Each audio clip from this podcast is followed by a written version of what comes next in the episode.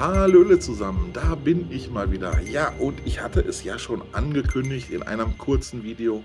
Ich habe heute einen super interessanten Gast da und zwar einen Juristen. Nur irgendeinen Juristen, der Dr. äh, Noza ist halt promovierter Jurist und hat auch einen eigenen Blog. Superklasse, ich freue mich. Hallo, Herr Noza. Ja, Oder, hallo, lieber Entschuldigung. Herr Dr. Noza, habe ich schon. Nein, alles gut, gesagt. alles gut, alles gut. Notzer reicht vollkommen aus. Ich sage ja auch Hallo, war später, passt das. Da, ah, super, das ist für mich absolut in Ordnung. Ja, ich, ich freue mich schon die ganze Zeit drauf. Ich finde Juristerei ja eine unglaublich wichtige Sache für unser tägliches Leben. Und ich finde es auch klasse, dass Sie da so, ein, so einen Podcast machen, wo man einfach auch sich echte Fälle anhören kann und so weiter. Leider, ich habe den Eindruck, es beschäftigen sich viel zu wenig Leute mit, mit Jura. Täuscht mich mein Eindruck? Naja, es beschäftigen sich viele Leute eigentlich mit Jura, nur viele haben Angst davor. Das ist diese originäre Angst vor dem Ungewissen und es haftet ja der Makel des langweiligen, des drögen Juristereileben irgendwo einem an. Und Jura, das, das Recht selbst, gerade in der Rechtspraxis, das heißt als Richter, Staatsanwalt oder Rechtsanwalt, das ist ja ganz, ganz lebensnah. Und ich glaube, es gibt nichts lebensnaheres, was man als Beruf haben kann, als eben vielleicht auch Rechtsanwalt, weil wir haben ja Fälle aus dem täglichen Leben, wir haben das auf dem Tisch, was tatsächlich eins zu eins in der Wirklichkeit passiert. Und das ist einfach super interessant. Und ich kann nur jedem anraten, sich damit zu beschäftigen. Und dann ist ja auch immer die Frage, das ist alles so abstrakt und keiner weiß genau, was machen die eigentlich. Aus meiner Erfahrung heraus kann ich sagen, das Bauchgefühl, was ein jeder in sich trägt, jeder sagt ja, hm, mein Bauchgefühl sagt mir das und das, das ist fast immer richtig. Das Bauchgefühl des denkenden Menschen ist fast immer korrekt und stimmt oft mit den Gesetzen, die wir haben, auch überein. Ist das so? Das Ganz, ganz müssen wir gleich mal feststellen, wenn wir so in die Diskussion gehen, weil ich habe teilweise das Gefühl, also man, man hört ja immer so, so, so voll, von so vollkommen haarsträubenden Urteilen und Sie haben ja auch ein paar tolle Beispiele in Ihrem Podcast, wo man einfach denkt, so, das ist ein normal denkender Mensch, würde da im Leben nicht drauf kommen, der würde da völlig anders entscheiden. Ähm, deswegen bin ich erstaunt, dass gerade Sie als Jurist das sagen. Ja, das, das ist die Fehlerquelle in der Juristerei, die wir haben. Und die Fehlerquelle in der Juristerei ist was? Das ist der Mensch. Der Mensch ist die Fehlerquelle und jeder Richter, jeder Staatsanwalt, jeder Rechtsanwalt, jeder Jurist, wir sind alle Menschen, das müssen wir uns eingestehen. Und das ist die Fehlerquelle. Hat aber nichts damit zu tun, dass das Bauchgefühl eines vernünftig denkenden, erfahrenen, aufgeschlossenen Menschen oft in die richtige Richtung geht. Okay, das heißt, in, unseren Gesetzbüchern würde, steht es im Prinzip richtig, nur die Umsetzung ist dann nicht richtig? Genau, alle Gesetze unterliegen einer gewissen, die Juristen sagen dazu, Auslegung. Das heißt, die Instanzengerichte, die versuchen dann Gesetze teilweise auszulegen und anzupassen. Das ist dann über Jahre, Jahrzehnte, ist das eine Fortschreitung, eine Fortschreibung der entsprechenden Rechtsprechung. Das heißt, das, was 1960 so ausgeurteilt wurde, kann 1990 oder im Jahr 2020 ganz anders aussehen, weil sich die Lebensumstände entsprechend verändern und auch zum Beispiel das Internet ja erst in den 90er Jahren handhabbar war für die Leute. Daran, oh, dass, dass die Gesetze werden angepasst und die Rechtsprechung wird angepasst an das Leben im Jetzt, was wir haben. Das unterliegt natürlich wie unserem eigenen Leben dem Wandel. Okay, also das, das ja, im Prinzip bringt es mich zu, zu meiner ersten Frage und ich, ich, ich muss da auch mich natürlich vorher entschuldigen. Ich, ich, ähm, wie gesagt, ich bin kein Jurist, ich kann jetzt nur Fragen stellen, wie sie ein Laie fragt. Und Alles gut. das, die Sache ist, wenn ich mir unseren Wald von Gesetzen anschaue, ich, ich weiß nicht, wie viel Meter Gesetzbücher wir haben, wenn man sie aneinander reihen würde, aber das wären ja mit Sicherheit meterweise Bücher sein. Also es ist egal, wie viele es sind, es sind auf jeden Fall zu viele. Okay, darauf wollte ich nämlich hinaus, weil ich sag mal so, das ist die Basis. Ich bin jetzt kein besonders religiöser Mensch. Ich möchte auch nicht 2000 Jahre zurück. Aber ich denke, die Basis der Rechtsprechung sind doch, ich sage mal, zehn Gebote gewesen. Da hat man mit zehn Regeln alles ausgedrückt, was man ausdrücken wollte.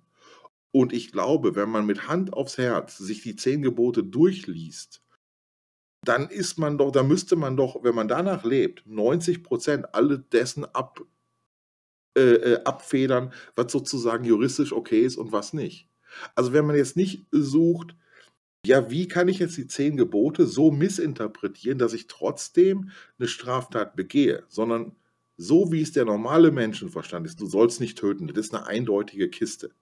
Der da da da ist äh, du sollst nicht Ehe brechen, du sollst nicht, äh, äh, falsches Zeugnis ablegen und so weiter. Das sind ja irgendwie jeder normale Mensch versteht das ja gleich. Wieso muss ich von 10 sehr einfachen, klaren Sätzen, die jeder versteht, auf meterweise, äh, ähm, ähm, Gesetze? Das ist für mich so d d erste Problem, was ich mit Jura habe. Ja, das ist ja das, was wir eingangs gesagt hatten. Wir haben die 10 Gebote und wie weit sind denn die 10 Gebote die Frage kann man ja stellen, wie weit sind die 10 Gebote von dem Bauchgefühl, was ich vorhin erwähnt hatte, entfernt? Ich glaube, da wird mir jeder recht geben, dass er dass er sagt, das Bauchgefühl entspricht vielleicht fast eins zu eins diesen 10 Geboten. Ja, also Bauchgefühl ist gleich 10 Gebote im ganz Groben jetzt, also nicht en Detail. Wir gehen jetzt nicht in Steuergesetze rein, wo was Ja. anderes ist. Aber wir haben vollkommen klar meines Erachtens viel zu viel Gesetze. Wir haben viel zu viel Verordnungen in einer Masse, die ein normaler Jurist eigentlich gar nicht im Kopf haben kann und die meines Erachtens auch keiner im Kopf hat. Aber das ist ja eben diese, ähm, Fehlerquelle, die ich vorhin auch erwähnt hatte. Die Fehlerquelle ist der Mensch. Die Fehlerquelle seit Jahrzehnten, seit Jahrhunderten ist einzig und allein der Mensch, der sich eben damit profiliert. Sie sehen's in der täglichen Praxis. Gucken Sie sich Bürgermeister, Verordnungen, gucken Sie sich, äh, Politiker an, Minister, die wir in Deutschland haben. Ich spreche jetzt von Deutschland insbesondere. Jeder wie oft haben wir die Meldungen, wo sich Ministerium rühmen Ministerien rühmen: „Wir haben wieder 'n neues Gesetz herausgebracht, 'ne neue Verordnung rausgebracht. Wie krumm darf eine Banane sein?“ Ja, das gab's ja Ja. auch entsprechende Verordnungen. Das heißt, wir haben Politiker, die ihren Lebensinhalt oder ihre Existenzberechtigung leider viel zu oft darin sehen, neue Gesetze und Verordnungen loszutreten. Das ist so 'ne Art Grundrechtfertigung des Politikerseins und wir müssen nur in die aktuelle Tagespresse reinschauen. Es werden immer neue Gesetze gemacht. Unser werter, ähm, Außenminister Heiko Maas, das Netz d äh, hat er losgetreten, 'ne ganz große Welle. Andere Politiker machen was Ähnliches. Das heißt, jeder Politiker will sich profilieren und für die Ewigkeit ist natürlich das Heraushauen von Gesetzen und Verordnungen ein wunderbares Mittel, um sich ein, in Anführungszeichen, „Denkmal“ entsprechend zu setzen. Nicht, um den Bürger jetzt zu quälen und weh zu tun. Nein, einfach um das weiterzuentwickeln, aber es Um sich um den das den. Sohn zu zeugen, den Baum zu pflanzen und 'n Gesetz zu erlassen. Ja.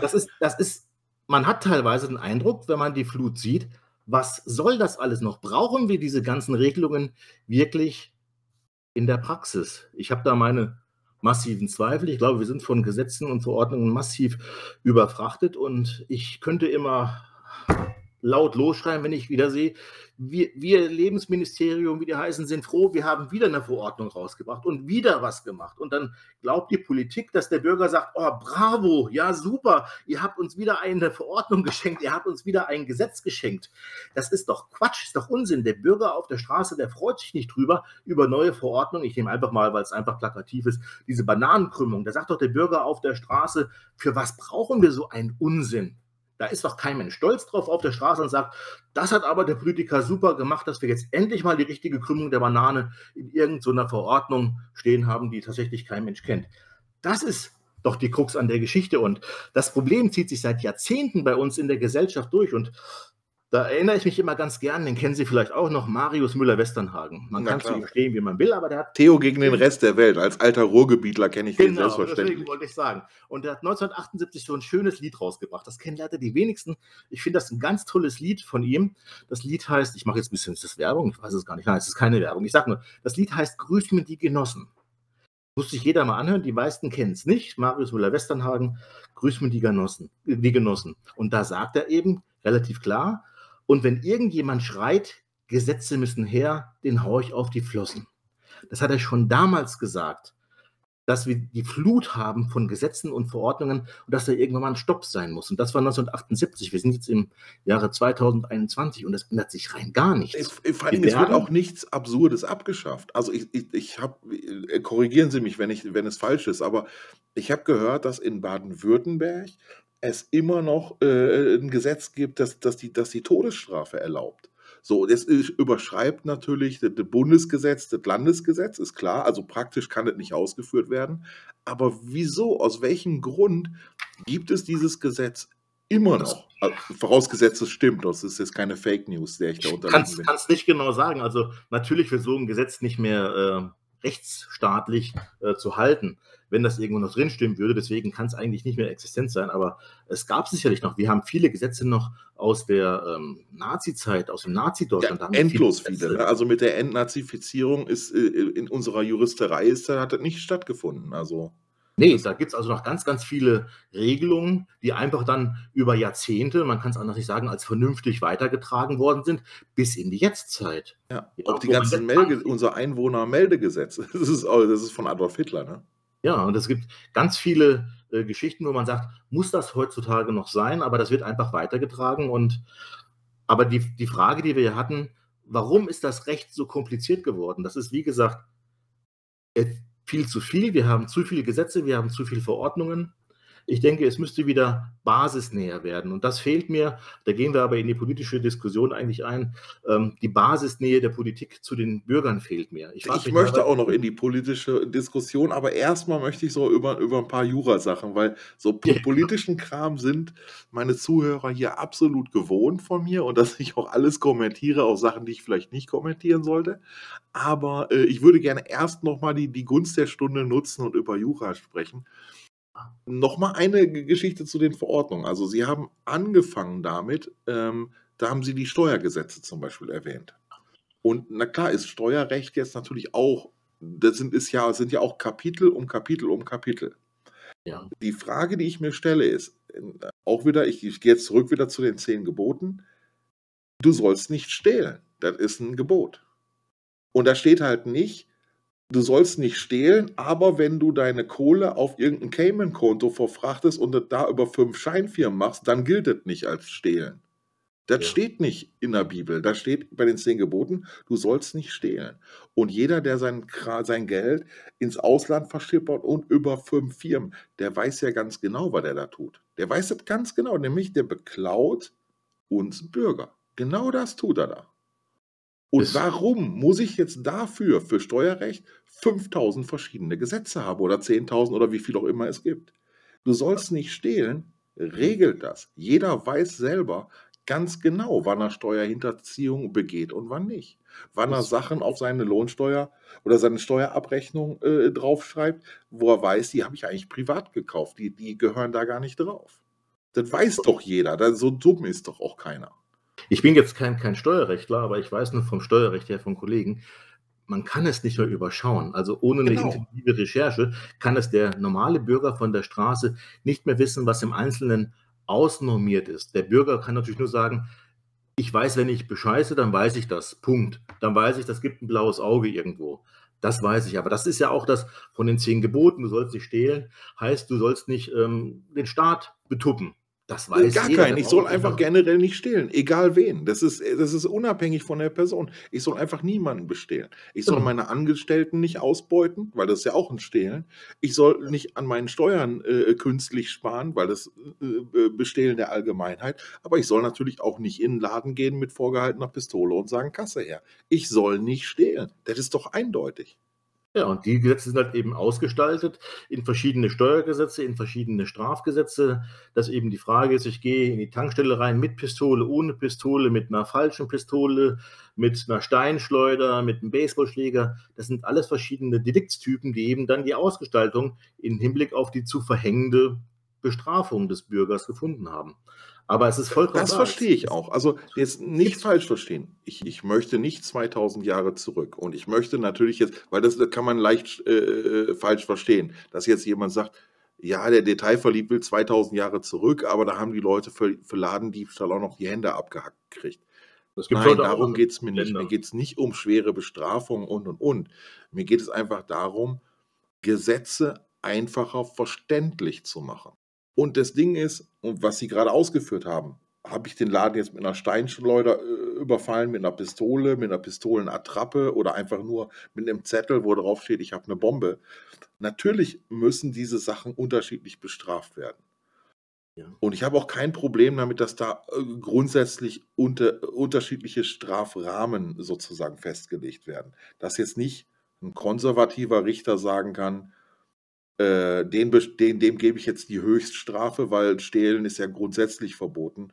Und dann jemand, der da mit einer Schusswaffe reinkommt und einen liberalen Richter hat, äh, der kriegt eine Mindeststrafe.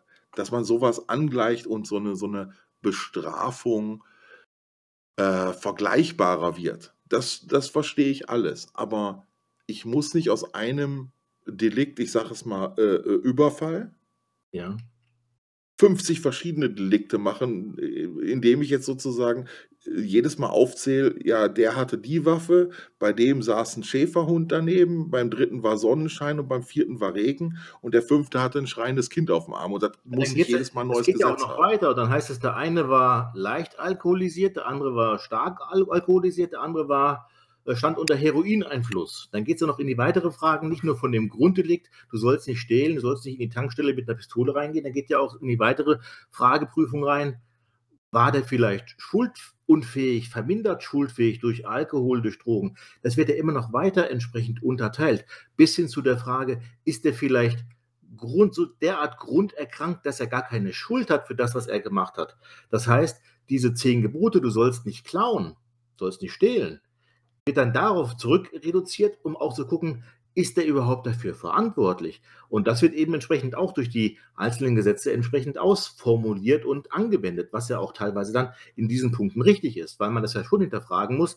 Nicht jeder Diebstahl ist gleich. Wenn jemand wirklich krank ist und hat eine ganz kranke Psyche und kann nichts dafür, wie er täglich handelt, dann muss man das natürlich entsprechend berücksichtigen und fragen, wenn jemand keine Schuld hat für das, was er macht, weil er eben hirnorganisch massiv erkrankt ist, dann muss man das bewerten. Und das sind alles dann diese Unternormen, die uns dann weiter subsumieren lassen, um zu diesem dann oft auch fairen Ergebnis für den Angeklagten entsprechend zu kommen, was wir ja nicht hätten, wenn wir jetzt nur von diesen äh, zehn Geboten ausgehen. Ja, das, das heißt, diese Ausformulierung im Detail ist ja auch teilweise sehr, sehr hilfreich zugunsten des Bürgers, Strich Angeklagten. Also auch wenn es uns ärgert, ja, ja klar, es, es, es schafft dann auf der einen Seite kann es auch mehr Gerechtigkeit schaffen. Ja, das, das Argument verstehe ich, okay. ich habe einfach immer gedacht, so äh, Reduktion. Ne? Ich sage mal, dass das, das System oder der Gedanke wie, wie hinter einem Apple ist ja ähnlich. Ich habe nicht 500.000 Knöpfe, sondern ich habe die fünf Knöpfe, die ich brauche. Und ich ja. finde, so, so ein Gedanke fände ich in der Juristerei halt auch gut.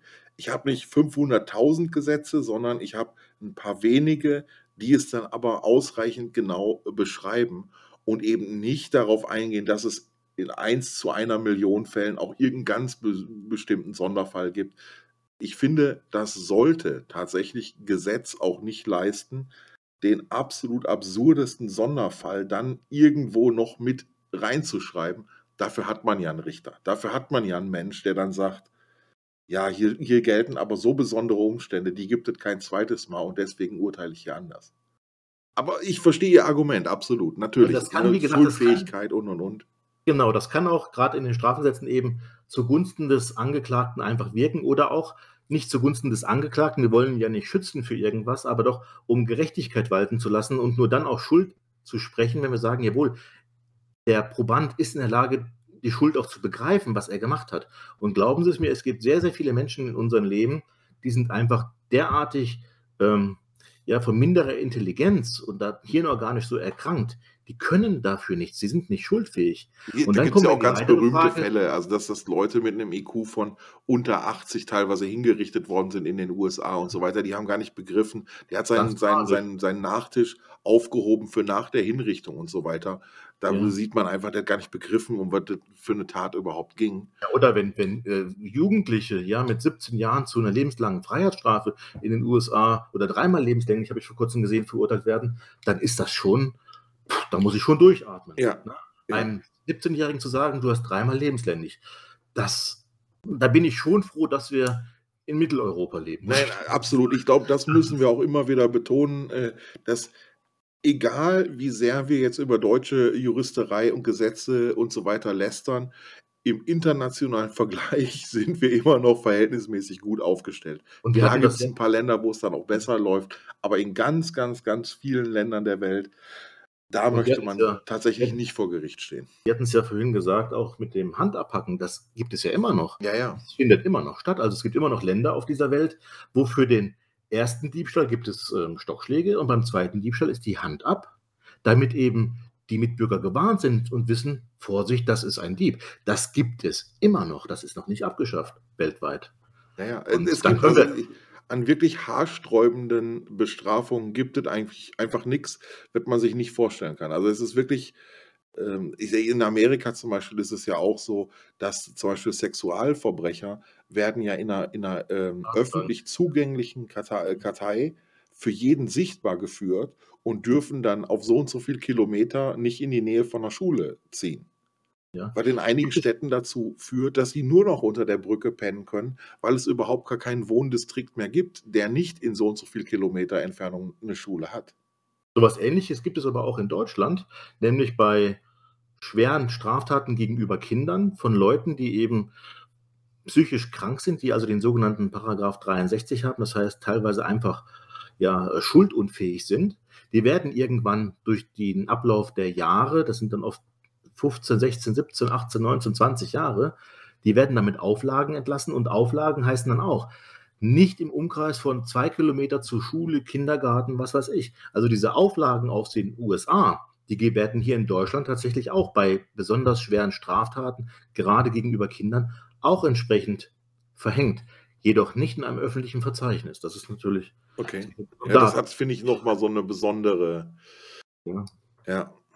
Das ist schon interessant, ja, sagen Ja. wir's mal so. Ich würde gerne mal zum zum zum 2. Punkt, äh, übergehen. Wir haben grade über über die Masse der Gesetze gesprochen und ich würde jetzt mal gerne dazu übergehen, über die die Sprache der Gesetze, ähm, zu sprechen, weil ich persönlich tue mich teilweise sehr, sehr schwer, wenn ich Gesetzestexte lese, zu verstehen, was ist denn da überhaupt gemeint? Und ich glaube, es gibt auch ganz viele Gesetze, die man als Laie vollkommen fehlinterpretieren würde. Und auch da würde ich ich nehme Sie jetzt so 'n bisschen in Geiselhaft für für alles, Alles was in in der Juristerei, äh, meines Erachtens schiefläuft. Ähm, es ist in in in so 'ner schwierigen Sprache ge geschrieben, dass ein Bürger das nicht verstehen kann. Aber sollten nicht die Gesetze genau den Bürgern dienen? Also, ist es nicht genau Pflicht und Aufgabe von 'nem Gesetz, es so zu zu formulieren, dass es jeder, für den es gemacht ist, es auch versteht? Das wäre 'ne gute Idee, ist praktisch jedoch nicht umsetzbar, weil das juristische Denken es gibt diesen Begriff, das juristische Denken, das ist eine ganz besondere Art des Denkens und das ist auch das, was die Studenten im Studium lernen, eben das sch juristische Denken. Wie kann ich Verordnungen, Gesetze lesen? Das heißt, auch Juristen, die in die Prüfung reingehen, die ihre Examina schreiben, die bekommen ja dann Gesetze hingelegt, die vorher noch nie jemand gesehen hat, von den Probanden zumindest. Und die Kunst ist es, dann nicht davor zu sitzen und sagen: „Oh, keine Ahnung, was wollen die mir sagen?“ Sondern mit dem erlernten juristischen Denken, mit diesen verschachtelten Wortbegriffen 'n fremdes Gesetz lesen zu können, um dann zu einem richtigen Ergebnis, sprich Subsumption heißt das bei den Juristen, entsprechend zu kommen. Das heißt, die Gesetzestexte sind an sich unverständlich. Das ist nun mal das Faktum. Die Kunst des Juristen ist es, das zu verstehen und dafür dient auch das juristische Studium maßgeblich. Also, man lernt eigentlich nicht auswendig im ju juristischen Studium oder auch in der Praxis.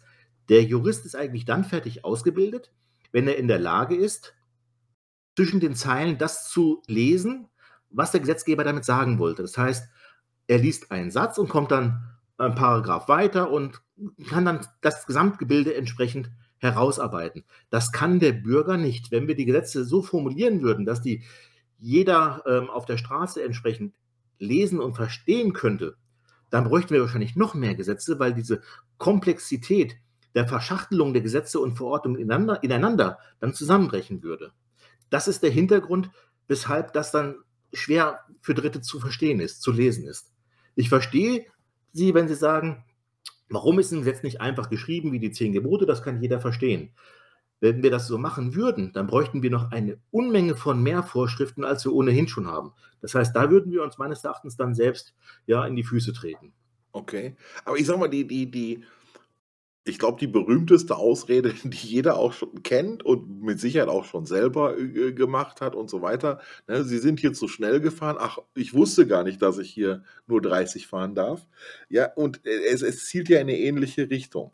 Wenn ich ein Gesetz gar nicht erst verstehe, dann weiß ich ja gar nicht, dass ich es nicht machen darf. Wie kann ich jemandem vorwerfen, dass er was falsch gemacht hat, wenn das Gesetz selbst so kompliziert ist, dass ich gar nicht, also ich, ich bringe mir da ein Beispiel, ich bin ja ein Fan so von, von allen Sachen, immer wenn es sich um Finanzen dreht.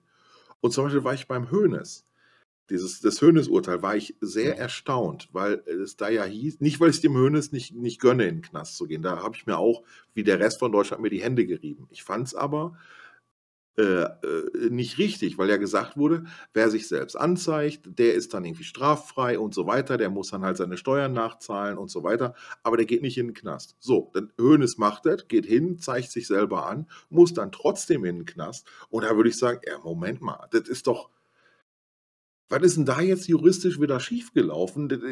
Man muss doch irgendwie die Gesetze so schreiben, dass der, der Bürger weiß, was er falsch macht, wo er eine, eine Linie übertritt, was bis wohin er gehen kann und wann man eine Grenze übertritt, die man nicht übertreten darf. Wenn ich es gar nicht erst weiß, wie kann ich denn dann dafür verantwortlich gemacht werden? Das haben wir häufig vor Gericht, dass Angeklagte das dann sagen. Und Glauben Sie mir, dann lehnt sich jeder Staatsanwalt, jede Staatsanwältin Richter zurück und sagen mit einem suffisanten, ich empfinde es meist als suffisant, mit einem suffisanten Lächeln, ja, Herr Müller-Meyer-Schmidt, Unwissenheit schützt vor Strafe nicht. Genau, das ist, das ist ja, da, genau darauf wollte ich hinaus. Der, das ist so ja der Satz, mit dem jeder in seiner Kindheit vermutlich äh, ähm, aufgewachsen ist. Also ich habe den in meiner Kindheit andauernd gehört, Unwissenheit ja. schützt vor Strafe nicht. Und ich fand ja. das immer ungerecht, weil ich gesagt habe, die Grundbedingung, die doch erfüllt sein muss, ist, dass mir überhaupt klar ist, dass ich das nicht tun darf.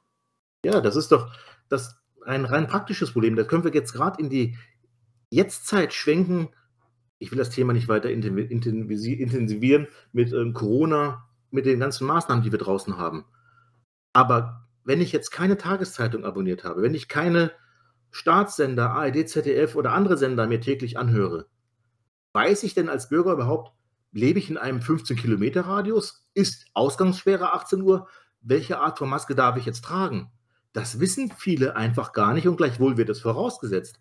Ich finde das ganz, ganz schwierig, weil man einfach unterstellt, dass jeder die gleichen Qualitätsmedien entsprechend sich zu Gemüte führt, obwohl es vielleicht gar nicht der Fall ist. Wenn ich mit meiner Frau rausgehe zum Einkaufen, dann frage ich auch, müssen wir irgendwas beachten? Gibt es wieder irgendeine Vorschrift von neuen Masken, die ich vielleicht gar nicht mitbekommen habe? Vielleicht die FFP 4.053 oder irgendwas, die ich vielleicht gar nicht kenne. Und gleichwohl mache ich mich dann strafbar als Ordnungswidrigkeit vielleicht. Aber dann kommt das halt, Unwissenheit schützt vor Strafe nicht. Der Bürger kann sich nicht über alle Gesetze und Normen, die wir haben, vergewissern und immer im Klaren sein. Das funktioniert nicht. Das ist das allgemeine Lebensrisiko. Ich kann es anders nicht bezeichnen. Aber Oder ich finde, genau da also ich, ich verstehe, dass man natürlich nicht jedes Gesetz kennen kann. Das ist vollkommen klar. Aber trotzdem müsste doch ein Gesetz versuchen, zumindest versuchen, so formuliert zu sein, dass jemand, der sich informieren möchte, auch eine Chance hat zu verstehen. Und wenn er das nicht hat, dann, oh, was meine Rechtsempfindung angeht, dann dient das Gesetz nicht mehr dem Bürger. Dann dient es, wer weiß wem. Und ich will auch nicht sagen, dass der Zweck dem es da dient, dass der verwerflich ist. Aber dem Bürger dient es dann nicht mehr, wenn der Bürger es nicht verstehen kann. Dann heißt es aber wieder ganz schlau, ja, dafür gibt es doch dann bei den Gerichten Rechtsberatungsstellen, dafür gibt es Rechtsanwältinnen und Rechtsanwälte. Dann hätten Sie da halt fragen müssen, Herr Bürger. Herr Waschbär, wenn Sie es nicht verstehen. Das ist ja diese, ich finde, da machen sich die man dann teilweise erlebt. Ja, das ist ja das, was man erlebt in der ja. täglichen Praxis. Und ich bin mir sicher, fragen Sie Politiker, die Gesetze mit verabschieden, wenn Sie denen die Gesetze einzeln unter die Nase halten, mal drei Wochen später, ich bin mir sicher, dass 70 Prozent keine Ahnung haben, was sie da gemacht haben und das auch nicht verstehen. Da bin ich mir auch sicher. Da, da gehe ich ganz fest von aus. Aber Vor allen Dingen die Gesetze, die sie selber gar nicht geschrieben haben, sondern diese ja. von irgendeiner Lobbyorganisation vorgesetzt gekriegt haben, die sie nur noch unterschrieben haben. Genau. Aber das ist auch wieder ein politisches Thema, was in eine andere Richtung uns führt. Genau, das Ähm. ist halt einfach die Krux an der Geschichte, dass das natürlich nicht bürgernah ist, aber wir leben halt damit, dann muss man sich halt als aufgeklärter Bürger entsprechend informieren. Also ich habe ich hab diesen Vorschlagsargument. Ich habe diesen kleinen Skandal äh, mitgekriegt vor ein paar Wochen, wo ein Gesetz, ich glaube, es ist sogar verabschiedet worden, äh, quasi weiblich geschrieben wurde. Ja, also wo normalerweise ist sozusagen ist die, ist die Ansprache ja immer männlich, also ne, so neutral männlich, damit sind natürlich nicht Männer äh, per se gemeint, sondern Wie wenn im Kindergarten nicht liebe Kinder und liebe Kinderinnen. Ne? So. Genau, das, diese, also äh, äh, Gesetze werden eigentlich nicht durchgegendert. Und Ja. da ist doch letztens ein, ein, ein Gesetz äh, verabschiedet worden, was weiblich geschrieben war. Und da haben doch Juristen diskutiert, ob dieses Gesetz überhaupt juristischen Bestand hat. Also ob dieses Gesetz, so wie es geschrieben ist, vielleicht ein Gesetz ist, was, sich, was nur für Frauen äh, bindend ist. Also da, da, da irgendwo setzt es doch da komplett aus. Ja, aber das ist doch der gleiche Punkt, den wir anders gesagt haben, dass jeder Politiker und gleich aus welcher Ecke, aus welcher Farbe er entsprechend kommt, sich dann glaubt, mit so einem Gesetz in der weiblichen äh, Schriftform niedergelegt, sich ein Denkmal setzen zu müssen. Warum macht man denn so einen Käse? Wenn das jemand auf der Straße angesprochen wird, sagt jeder, braucht kein Mensch. Es gibt liebe Kinder und nicht liebe Kinderinnen. Also ich habe doch keinen äh, gesehen im Kindergarten, der sagt, also liebe Kinderinnen, kommt mal. Das ist dieses, ich will mich profilieren mit einer neuen äh, Gendersprache, ich will mich profilieren mit was auch immer, mit betroffenen Rechten und dann wird alles nochmal über den Haufen geworfen. Und da sind wir jetzt ja dabei, dass unsere altehrwürdigen Gesetze ja auch äh, geändert werden, bis hin zum Grundgesetz, wo ja Begriffe rausgestrichen werden sollen, weil die eben nicht mehr zeitgemäß sind.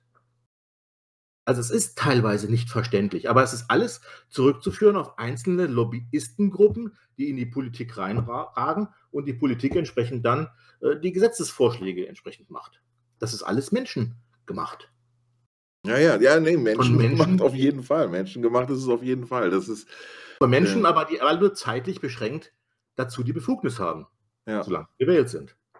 Und sich dann eben austoben, dann passiert sowas.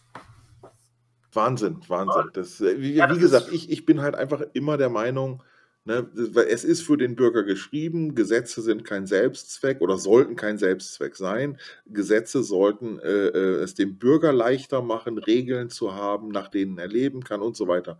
Und Da was ich halt immer, sehe, ist halt genau das Gegenteil. Ne? Das, Wenn ich es äh, gerade anmerken darf, da denke ich an eine Richterin, die mir sehr ans Herz gewachsen ist über Jahre, Jahrzehnte, die ist jetzt nicht mehr im Dienst, ist jetzt pensioniert.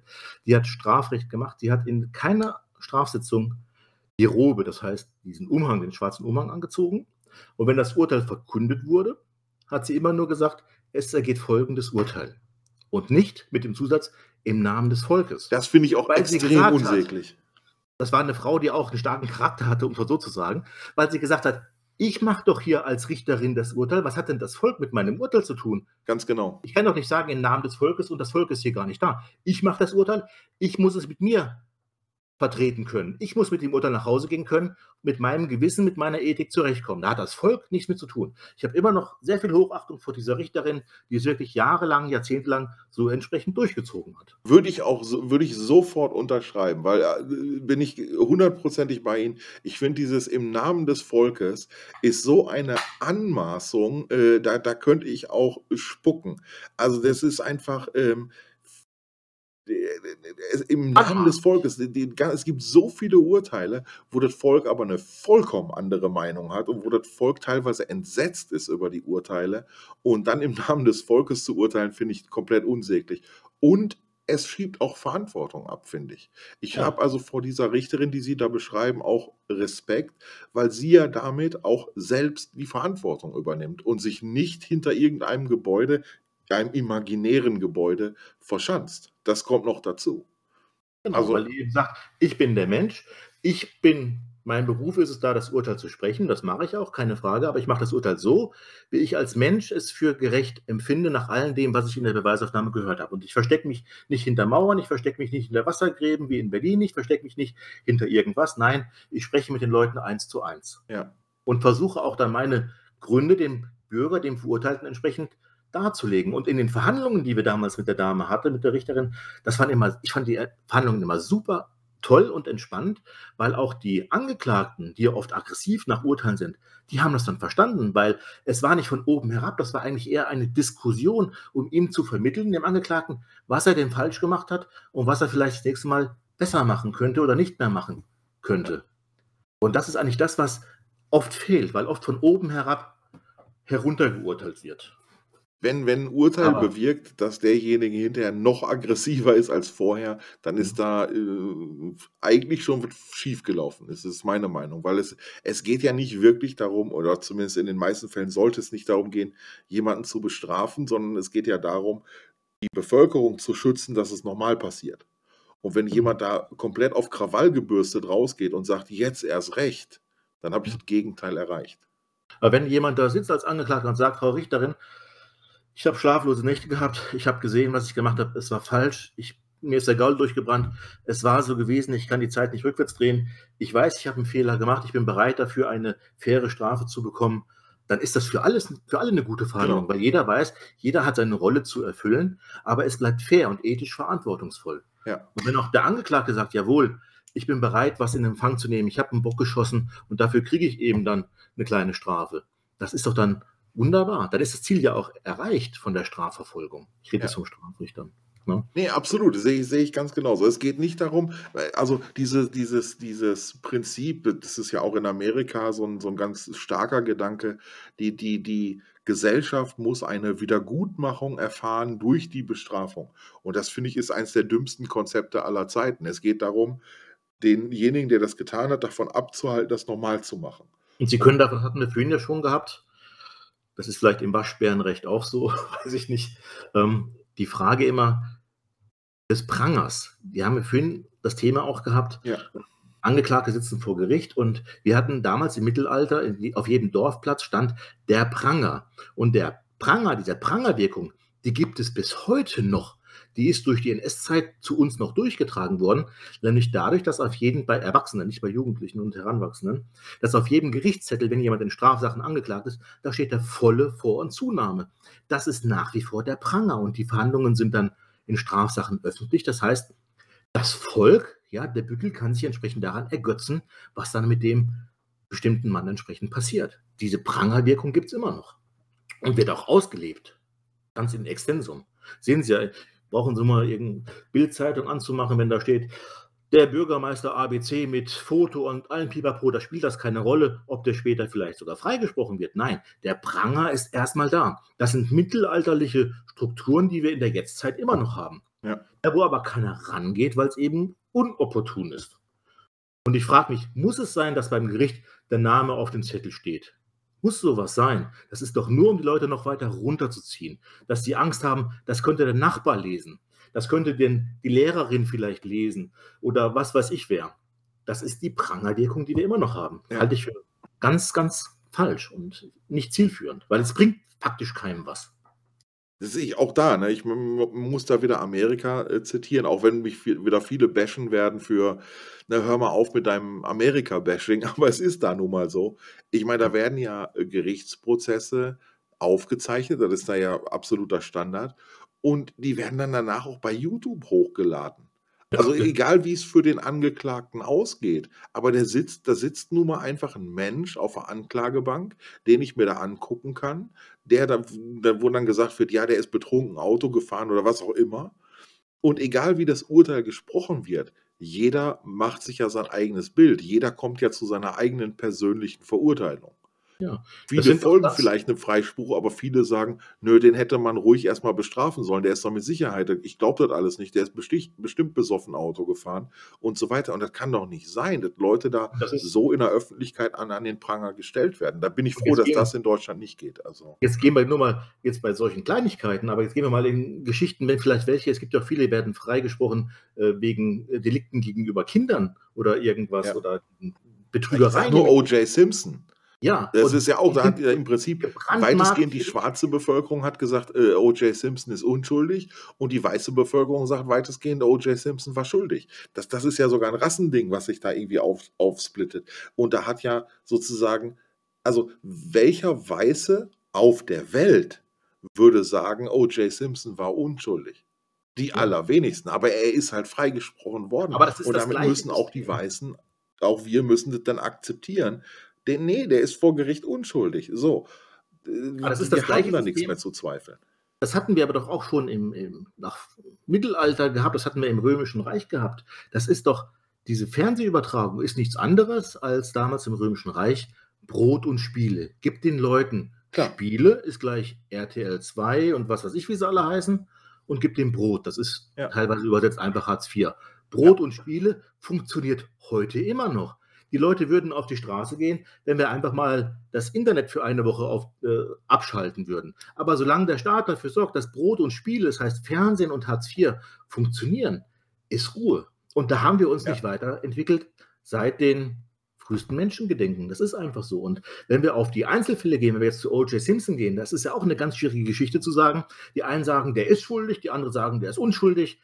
Jeder Fall ist so komplex, dass man zur richtigen Bewertung, das kann dann auch der Höhnes sein oder wie auch immer, aus meiner Erfahrung heraus kann man, sollte man sagen, ich bewerte keinen, ohne die Akte oder die Hauptverhandlung selbst eins zu eins mitbekommen zu haben.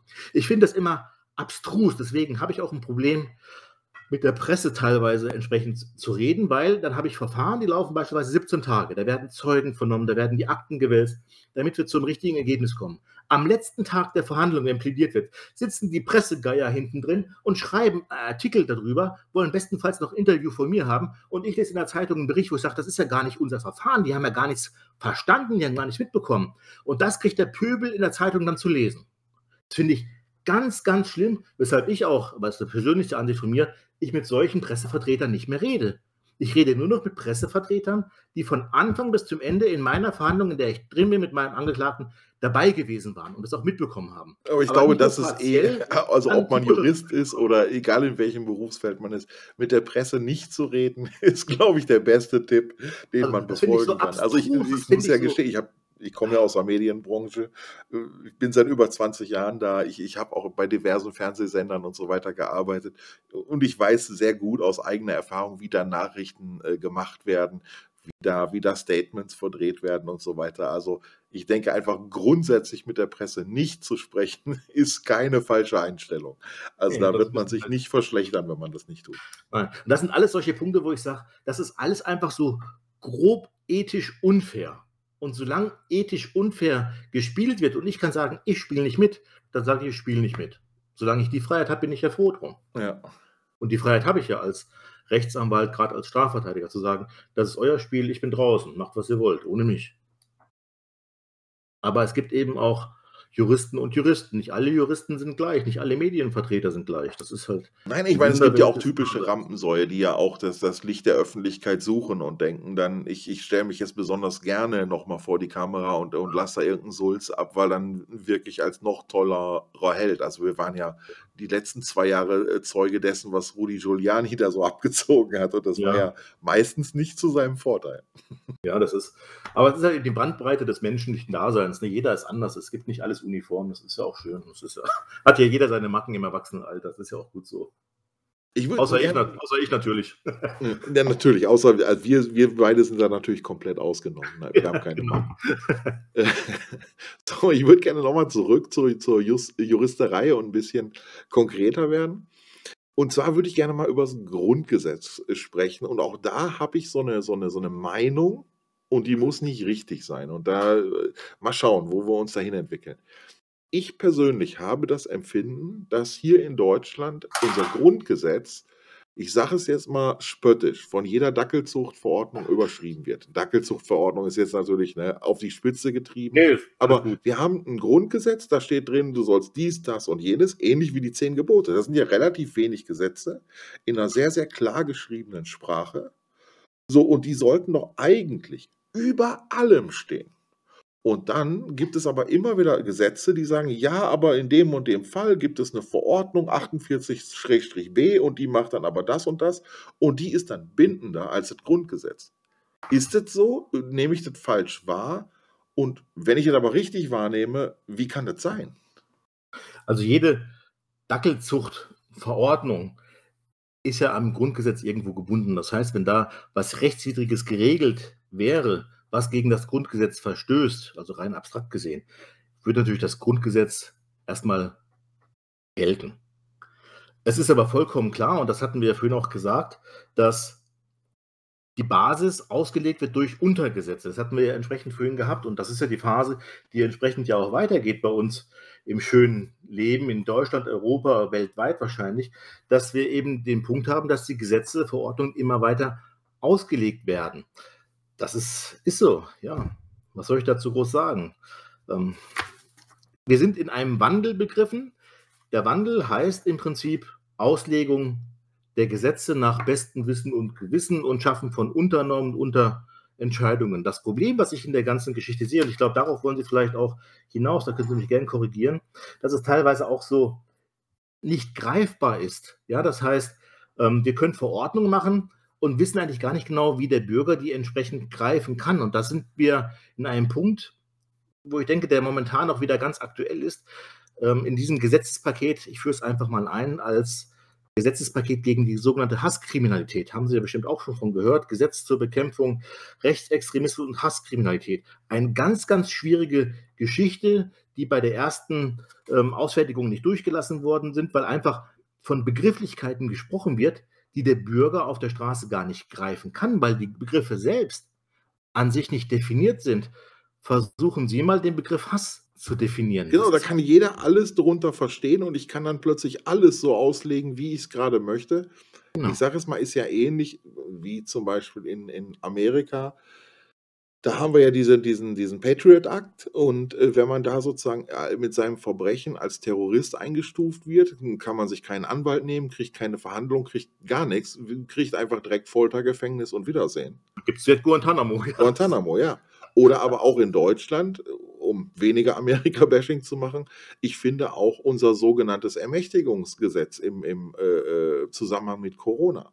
Finde ich extrem schwierig. Hat sich Lindner ja letzte Woche sogar noch äh, zu geäußert, dass da einfach die Bundesregierung, also die aktuelle Regierung, kann einfach durchregieren und sobald sie den, den, das Etikett Corona dran klebt, sagen, das und das und das sind jetzt die Verordnungen und die überschreiben alles. Die, die, die gelten dann und da kann eine Opposition noch nicht mal mehr mitreden. Ja. Da, da meckert Lindner zurecht und ich bin der Letzte, der ein Lindner-Fan ist. Ich finde den ganz schlimm, aber er hat halt einfach recht und im Sommer ist ja schon darauf hingewiesen worden, haben ja ganz viele gesagt, das hat Anlehnung an unser Ermächtigungsgesetz, das geht viel zu weit. Und, ähm, dann haben alle gesagt: „Ja, ihr seid Spinner und und na, na, na, na, na. Äh, ihr übertreibt da maßlos. Da ne, unsere Mutti Merkel wird da schon nichts, kein Schindluder mit treiben.“ Und da muss ich einfach sagen: „Ja, aber das ist doch man kann doch kein Gesetz für für Mutti Merkel schreiben.“ Also, ich habe auch jetzt keine keine Angst, dass uns Merkel in 'ne Diktatur führt. Die Angst besteht bei mir nicht. Aber wenn man sich fragt was wäre denn, wenn die AfD zum Beispiel an der Macht wäre? Möchte man denen auch so ein Ermächtigungsgesetz an die Hand geben? Da wird doch, wird doch mit sich eine ganze Menge mehr Leuten unwohl dabei. Die Frage so. ist ja auch. Und es, aber es, es spricht ja auch ganz klar gegen das Grundgesetz. Vom Grundgesetz kann dieses Seuchenschutzgesetz nicht gedeckelt sein. Ja, das meine ich, unser Grundgesetz wird ausgehöhlt. Ich sage mal was Positives zu Amerika, da ist es genau andersrum. Ne, da gibt es 100.000 Gesetze für alles Mögliche. Aber, Aber ist, das nicht im Prinzip die, ist das nicht die Entfernung der Gesetzgebung, der Politik insgesamt von dem Bürger, von der Basis? Das ist doch im Prinzip das Grundproblem, dass sich die Politik, dass sich die Gesetzgebung von den Bürgern von, an der Basis vollkommen entfernt will. Das sind ja auch dann Randbeispiele, allein dass am ähm, Bundestag in Berlin entsprechend ja ein Wassergraben da gebaut wird und sowas. Also eine Verfremdung der Politik, der Politiker nicht mehr als bürgernah, sondern als bürgerfern. Und das ist ja der Punkt, der bei uns auch weiter in Extensum tatsächlich stattfindet. Gerade was ich vorhin sagte mit diesem entsprechenden äh, Gesetzespaket gegen die Hasskriminalität. Da ist eine neue Regelung eingeführt worden, dass eben Beleidigungen und üble Nachrede und Verleumdungen gegen Kommunalpolitiker und Kommunalpolitikerinnen wird künftiger bestraft. Das heißt, die politische Ebene nimmt sich jetzt sogar heraus im Strafgesetzbuch, dass das Beleidigungen eines, Beleidigen eines Politikers schlimmer ist als der eines Waschbären beispielsweise oder eines Anwaltes. Das heißt, es wird, eine, es wird eine Abhebung ja einer gewissen Anführungszeichen Kaste ähm, geradezu beschworen und durchgeprügelt durch Gesetze, die wir tatsächlich ja auch schon haben. Aber so still und leise, damit das keiner merkt, entsprechend. Und das ist meines Erachtens dann der Hintergrund des Problems, diese fehlende Bürgernähe. Es gibt keine Bürgernähe mehr, wie ich sie aus den 80er Jahren Beispiel kenne. Ich bin ein Kind der 80er Jahre. Da war das für mich alles noch viel, viel mehr greifbar. Es wird alles abstrakt. Die Politiker heben sich auf eine Ebene, äh, schwungender Zeigefinger nach oben, Moralapostel gegenüber dem normalen Fußvolk. Und da kommt der Bürger nicht mehr mit zurecht. Das ist, und die Diskrepanz, dass die Leute nicht mehr zufrieden sind mit der Politik, oftmals zumindest, ist meines Erachtens ein Zeichen oder geht einher mit dem Vertrauensverlust, der einfach ja. immanent ist. Warum muss ich denn Kommunalpolitiker ganz konkret, wenn die beleidigt werden, warum wird man dafür mehr bestraft, als wenn das jetzt ein Rechtsanwalt oder Richter ist, beispielsweise. ich finde sogar, dass es, dass es vertretbar wäre, es andersrum zu machen. Also es gibt ja zum Beispiel ähm, das, das Recht am, am, am persönlichen Bild. Ja, ja, das heißt, wenn ich Sie jetzt fotografiere, darf ich das nicht, weil Sie keine Person des öffentlichen Lebens sind. Und da können Sie sagen, nein, ich möchte nicht, dass mein Bild da in Ihrer Zeitung veröffentlicht wird. Punkt. Außer in Gerichtsverhandlungen, da muss ich dulden. Sogar. Okay, alles klar. Aber dann sagen wir mal, der, der, der Klempner. Ne? Der Klempner genau. könnte sagen, nein, ich bin keine Person des öffentlichen Lebens, ja. mein Gesicht nicht. Und bei einem Politiker zum Beispiel macht man eine Ausnahme und sagt, der ist eine Person des öffentlichen Lebens, der hat kein Recht am eigenen Bild mehr. Den kann ich fotografieren und ablichten, wo ich das möchte.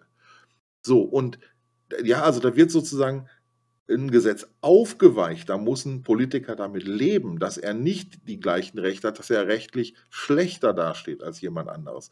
Was Sie gerade beschreiben, ist ja im Prinzip den, den, den, den Tatbestand der Majestätsbeleidigung wieder einzuführen, nur dass es dann für jeden, für jeden Dorf äh, äh, äh, Bürgermeister dann schon gilt. Ja, aber ist dann die, die Frage nicht mehr, wir haben ja teilweise im Internet, Sie kennen das ja auch, verschiedene Foren mit überall verschieden diskutiert. Die Frage ist doch, soll der Bürger Angst bekommen, seine freie Meinung zu äußern, indem er vielleicht einfach mal was Unbedachtes irgendwo sagt, was vielleicht gar nicht groß beleidigend gemeint gewesen war, das wird dann automatisch bestraft. Das heißt, durch diese neuen Gesetze wird damit nicht ein Deckel dem Bürger aufgesetzt, um zu sagen, oh, passt du nur auf, was du machst. Wenn du einen kleinen Fehler machst, ja, und beleidigst unseren Kommunalpolitiker oder Minister, dann gibt das eine besondere Strafe. Ja, oder halt einen besonderen Prozess. Also ich meine, zum Beispiel ja. äh, Björn Höcke darf man ja als Nazi äh, bezeichnen. Da hat ja das Gericht dann geurteilt. Da ist Nazi in seinem Fall kein, kein Schimpfwort, sondern er ist halt einer.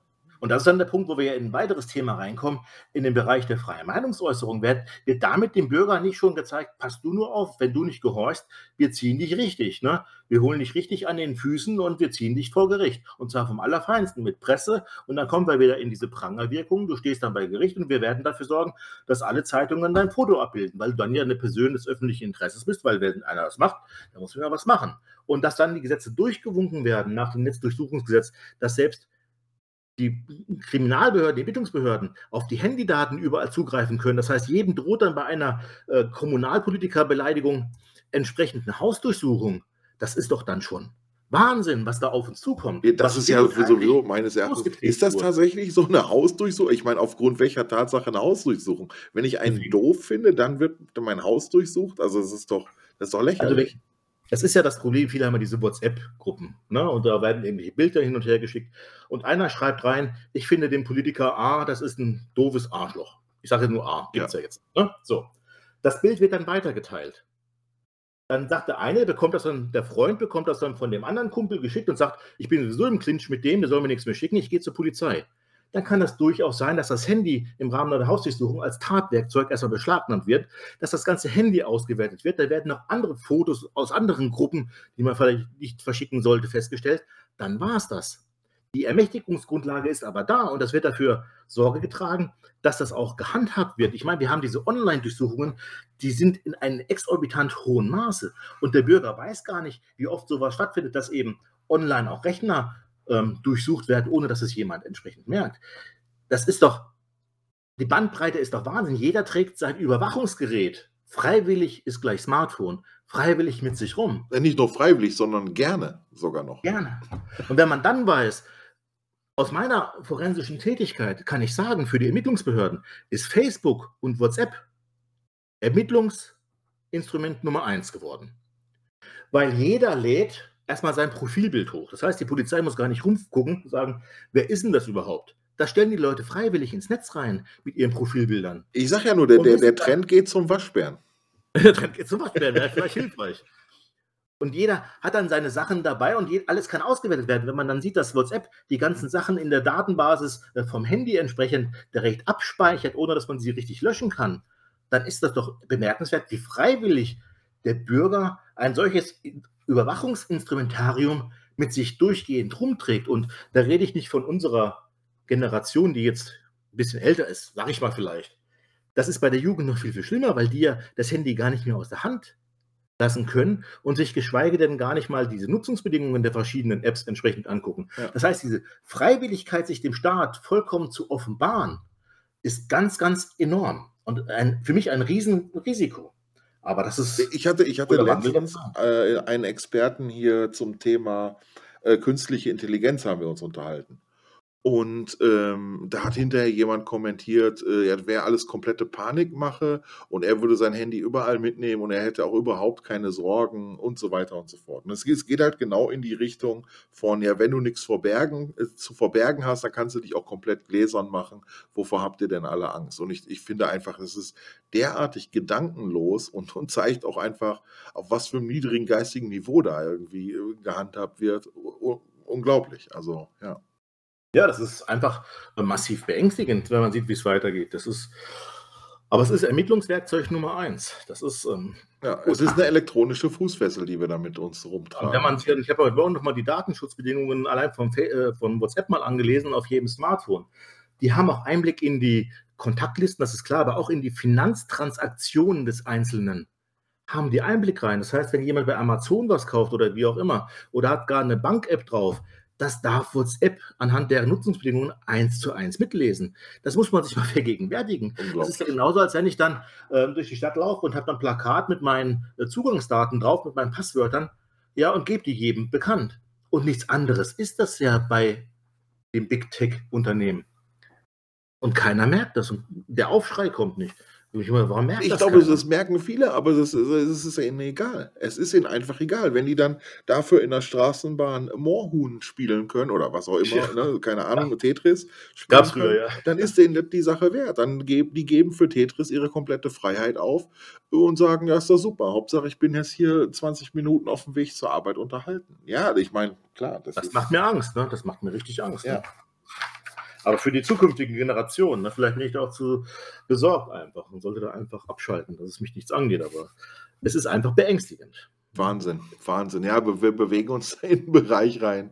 Ich, ich, ich bin ja so ein, so ein Schwarzmaler und ich denke immer, es muss doch einfach irgendwann mal knallen. Irgendwann müssen doch die Bürger sagen, jetzt ist aber Schluss mit lustig. Aber ja, irgendwie kommt dieser Knall nicht. Ich bin da auch jedes Mal wieder. Ich wundere mich auch. Also wir haben ja viele, viele Mandantenkontakte, ja, mit sehr vielen Leuten. Und wenn ich dann immer sehe, diese Umfragewerte, 75 Prozent sind mit der Frau Merkel top zufrieden.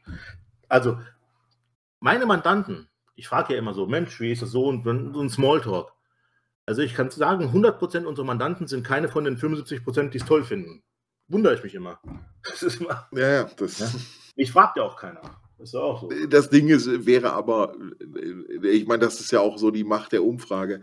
Äh, wenn 75 Prozent oder welche Zahl auch immer zufrieden sind, dann sollte man die doch mal fragen, warum?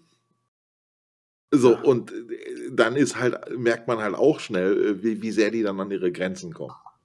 Ne, ja, das ist, also das ist, der, der Punkt ist einfach, dass ich ein Freund davon bin, dass jeder Bürger aufgeklärt sein sollte also politisch aufgeklärt sein, weltmännisch aufgeklärt sein und jeder sollte sich seine eigenen Gedanken machen. Jeder kann vertreten, was er will, aber Hauptsache er hat eine Meinung und kann sie vertreten. Genau. Da bin ich schon immer froh drum. Ja, da, und das, ist, das ist auch, das ist ein Tenor, der sich bei mir auch ähm, ständig in allen Videos wiederholt, äh, dass ich sage, Leute, wenn ihr eine völlig andere Meinung habt, ich habe jetzt gerade ein Video über Trump gemacht und klar, dann gehen natürlich die Emotionen hoch ich habe kein Problem damit, wenn jemand ernsthaft sagt, nein, ich finde Trump total gut, ist für mich ein super Prä äh, Präsident. Kein Problem.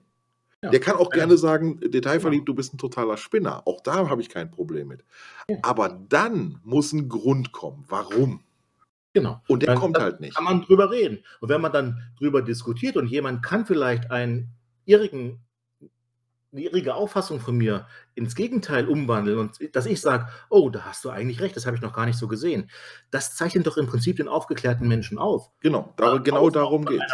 Genau, genau von einer vorgefassten Meinung vielleicht auch mal abzuweichen und sagen, Mensch, da hat der andere eigentlich recht, da bin ich noch gar nicht drauf gekommen. Und dieser Diskurs fehlt vollkommen. Der wird direkt immer im Keim erstickt. Das finde ich schlimm. Ja. Und mir ist das vollkommen egal, welche Religion, welche Hautfarbe oder welche Politik. Hauptsache, man kann vernünftig drüber reden und man, man hat ein gutes Gespräch.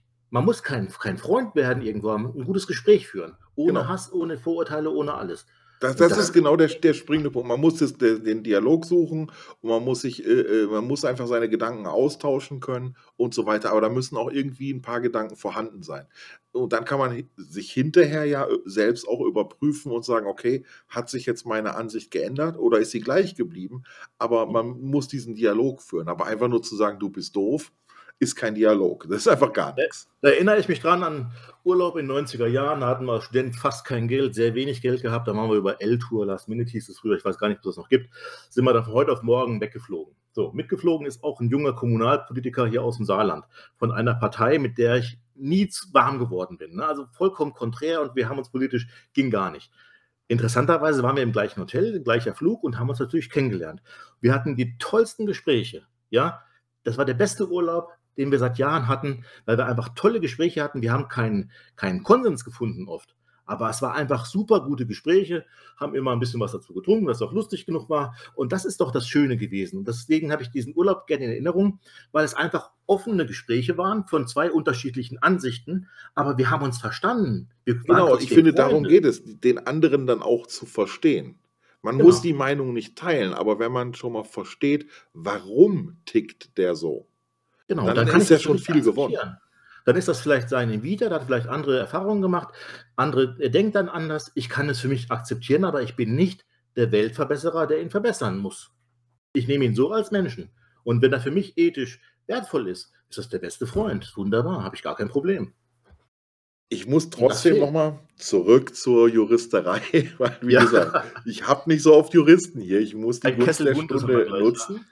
Ähm, ich, ich hatte noch ein paar mehr Fragen äh, auf dem Zettel. Ich überspringe jetzt ein bisschen was und möchte mal in so einen, so einen praktischen Bereich reingehen und die Frage stellen, wenn ich vor Gericht gezerrt werde, und ich rede jetzt aber natürlich nicht von irgendwelchen äh, Gewaltstraftaten, wo ich richtig derbe verknackt werden kann, irgendwelche Betäubungsmittel, was weiß ich, sondern so Kleinkram. Sie haben gegen das Urheberrecht verstoßen, sie haben einen illegalen Download gehabt, sie hatten einen Verkehrsunfall, sie hatten irgend so einen Mist. Ja. Muss ich denn dann überhaupt zu einem Anwalt gehen? Ist es, bin ich nicht schlauer dran, wenn ich sage, okay, ich habe jetzt meine erste Verhandlung vor Gericht und ich tauchte einfach alleine auf. Ich, ich als Bürger gehe dahin und sage, nö, sehe ich alles ganz anders. Das war irgendwie so und so und so und so. Ich bin mir keiner Schuld bewusst und fertig. Der Hintergrund, warum ich das sage, ist, meine persönliche Erfahrung vor Gericht, das waren halt auch immer irgendwelche Lappalien, ist so, dass in der ersten Instanz ohnehin nie ein eindeutiges Urteil gesprochen wird. Meine Erfahrung ist, in der ersten Instanz, egal wer was sagt, da gibt sowieso immer einen Kompromiss, der dabei rauskommt. Im Zweifel äh, spare ich mir dann einfach die Anwaltskosten und jede Menge Theater. Da gehe ich einfach hin, höre mir das an, sag meinen Sulz dazu und fertig. Wenn es dann in ein völlig falsches Fahrwasser geht, dann kann ich ja immer noch sagen, okay, jetzt gehe ich zu einem Anwalt und gehe in Berufung. Aber muss ich für alles einen Anwalt hinzuziehen? Ich weiß, damit grabe ich Ihnen jetzt natürlich das Wasser ab, aber nein, nein, ganz, ganz im Gegenteil. mal gucken, wie Sie da also ganz im Gegenteil, ich sehe es eher, jede Gerichtsverhandlung ist ein Spiel, ne? sagen wir mal. Es ist ein Spiel, da gibt es dann die Schauspieler, die feste Besetzung, Richter, Staatsanwalt und der Angeklagte mal und Protokollführung. Das sind mal der Mindestmaß der Schauspieler gerade. Wenn man dieses Schauspiel kennt und versteht es und kann auch wortgewandt reagieren auf Fragen, mit denen man vielleicht nicht rechnet, dann kann man in das Spiel reingehen. Aber man muss mitspielen können. Ich glaube nicht, dass mehr als 10% der Bevölkerung in der Lage ist, so geistesgegenwärtig zu reagieren, um auch alle Fangfragen vielleicht von der Staatsanwalt oder vom Gericht auch zu erkennen oder blöde Fragen, wo man vielleicht hätte anders darauf antworten können oder welche Rechte man entsprechend hat. Sie gehen in ein Spiel rein unvorbereitet, wenn Sie ohne Anwalt in die Strafverhandlung Ja. reingingen, dann gehen Sie erstmal, und das ist Fakt, Na klar, ne, würde ich auch sofort zustimmen. Ja, Natürlich. Ist ja auch so, dann müssen dann gehen Sie als Waschbär vollkommen unvorbereitet in diesen in dieses Spiel herein. Sie wissen nicht, was passiert, weil das Gericht hat eine Akte von dem Verfahren, was war gewesen, von A bis Z, und der Staatsanwalt hat die Akte. Das heißt, Sie haben die zwei Mitspieler, Staatsanwalt und Richter, die wissen potenziell erstmal viel, viel mehr als Sie, beziehungsweise sogar 100 Prozent mehr. Nicht nur 99 Prozent, weil die die Akte haben. Die wissen genau, Aber das können sie ja gar nicht, weil als- sie waren ja nicht was- dabei. was sie als Spontanäußerung vielleicht gesagt haben bei der Polizei, was vielleicht Zeugen gesagt haben, das haben die schwarz auf weiß. Sie gehen ohne Anwalt rein, hören sich das an und machen dann bestenfalls, weil sie eben nichts wissen, was die anderen auch wissen, machen im Zweifel alles falsch. Was dazu führen kann, dass sie überfahren werden, kriegen ein Urteil, fühlen sich unwohl und gehen in Berufung. Das ist eine andere Frage. Da muss man erstmal die Kostenfrage zu haben. Die Frage wäre doch eher umzudrehen und zu fragen, hätte nicht jeder Bürger automatisch einen Anspruch auf einen sogenannten Pflichtverteidiger vom Staat gezahlt, damit kein Angeklagter Spielball des Verfahrens wird? Wäre das nicht fair? Die Frage würde Das ich doch ist eher stellen. ein super spannender Gedanke. Da würde ich sofort sagen, ja klar, ja super, finde ich, finde ich total gut, ja. Und wenn wir dann nämlich noch sehen, wenn ich es gerade noch ausführen darf, ja, das sind ja das Problem, wer geht zum Anwalt, wer geht nicht zum Anwalt? Wenn Sie jetzt aus einer reichen Familie kommen, sind Millionen schwer, der Papa ist Millionen schwer, Sie haben Millionen auf dem Konto, dann sind die paar Mark für den Anwalt vollkommen wurscht und sagt jeder Vater, jeder Onkel sagt, den Anwalt zahle ich dir. Das heißt, wo Geld ist, ist auch der Anwalt schnell da. Jetzt haben wir nur eine ganz große Masse in Deutschland, die einfach nicht das Geld so frei ausgeben können und einfach mal 1000 Euro für einen Anwalt ausgeben können. Das führt dann dazu, dass sie natürlich auch dann oft keinen Anwalt holen und schneller verurteilt werden, vielleicht zu Geldstrafen, zu Freiheitsstrafen, die gar nicht notwendig Ja, gewesen wie, wären. wenn, wenn es um Freiheitsstrafen oder so geht, da, da würde ich natürlich, also, ne, da, also bei- das möchte ich jetzt bewusst ausschließen. Ich, ich rede jetzt wirklich von Bagatellsachen. Also, das, Bleiben wir bei der Geldstrafe. Ganz kurzes Beispiel noch. In den meisten, dann gibt es dann die Strafbefehle, die oft ja erlassen werden, wo es heißt, zahl 60 Tagessätze mal 30 Euro. Da muss man wissen, ich gehe jetzt mal einfach auf den Hartz-IV-Satz, jemand bekommt Hartz IV, dann ist die Tagessatzhöhe bei 10 Euro. Die Gerichte machen aber, wenn die einem das zuschicken, mal auf 30 Euro, einfach mal 20 Euro mehr.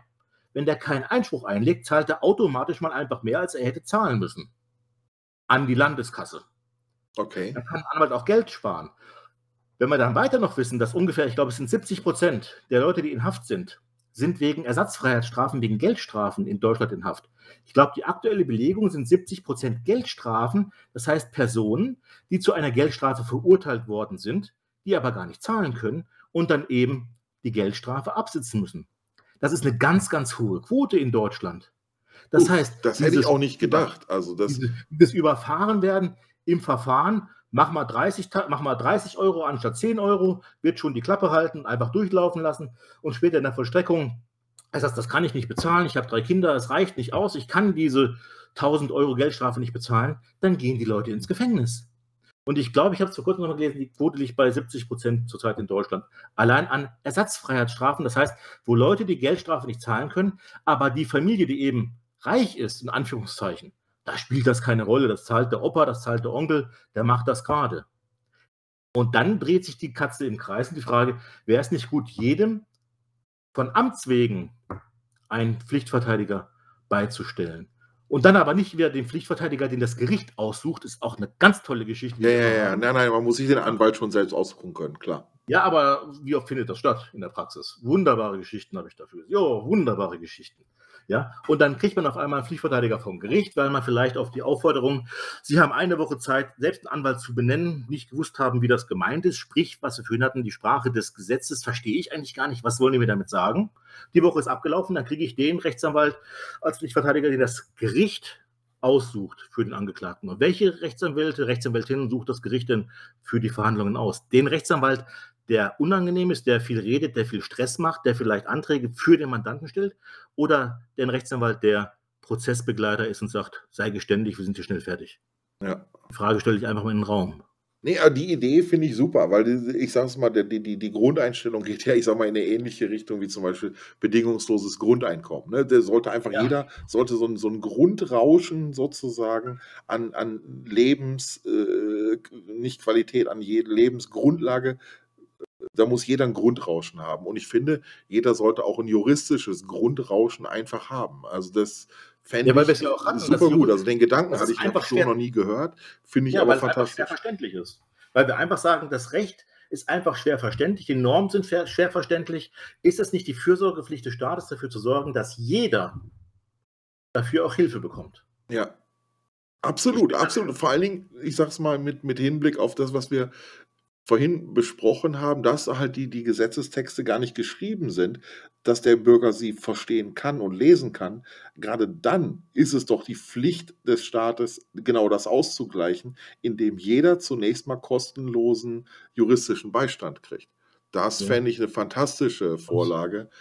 Leider aus gibt es keinen Praxis- Politiker, der sich das mal in seine Vita schreiben möchte und das als Hinterlassenschaft äh, zurück. Ich kann es nur aus der, aus der Praxis berichten. Ich, hab, ich arbeite mit einigen Betreuungsbüros zusammen. Das heißt, die haben Leute, die unter Betreuung stehen, unter gerichtlicher Betreuung, einfach wegen Schwachsinn. Die sind einfach nicht gefährlich, haben nur Straftaten wie Schwarzfahren oder ohne Ticket fahren, Kleinigkeiten im Prinzip, sind aber nicht lebensfähig, ohne dass jemand sich um alles im Leben kümmert. Das heißt, mit einem IQ von 60 oder irgendwas, das wirklich sehr, sehr gering ist.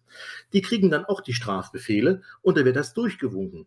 Und dann ist es Aufgabe des Betreuers zu sagen, halt, stopp, Notzer, wir haben wieder einen, schlag da mal rein. Und dann ist es meine Aufgabe zu sagen, stopp, nicht mit mir. Solange ich in dem Verfahren bin, mache ich das nicht mit. Das heißt, es hängt von jedem einzelnen Rechtsanwalt auch ab, wie weit man da mitgeht. Aber ich habe da einfach so, ich kann mir sowas nicht gefallen lassen. Ich lasse mir sowas auch nicht gefallen, Ja. weil es mir einfach für die Leid, Leute leid tut.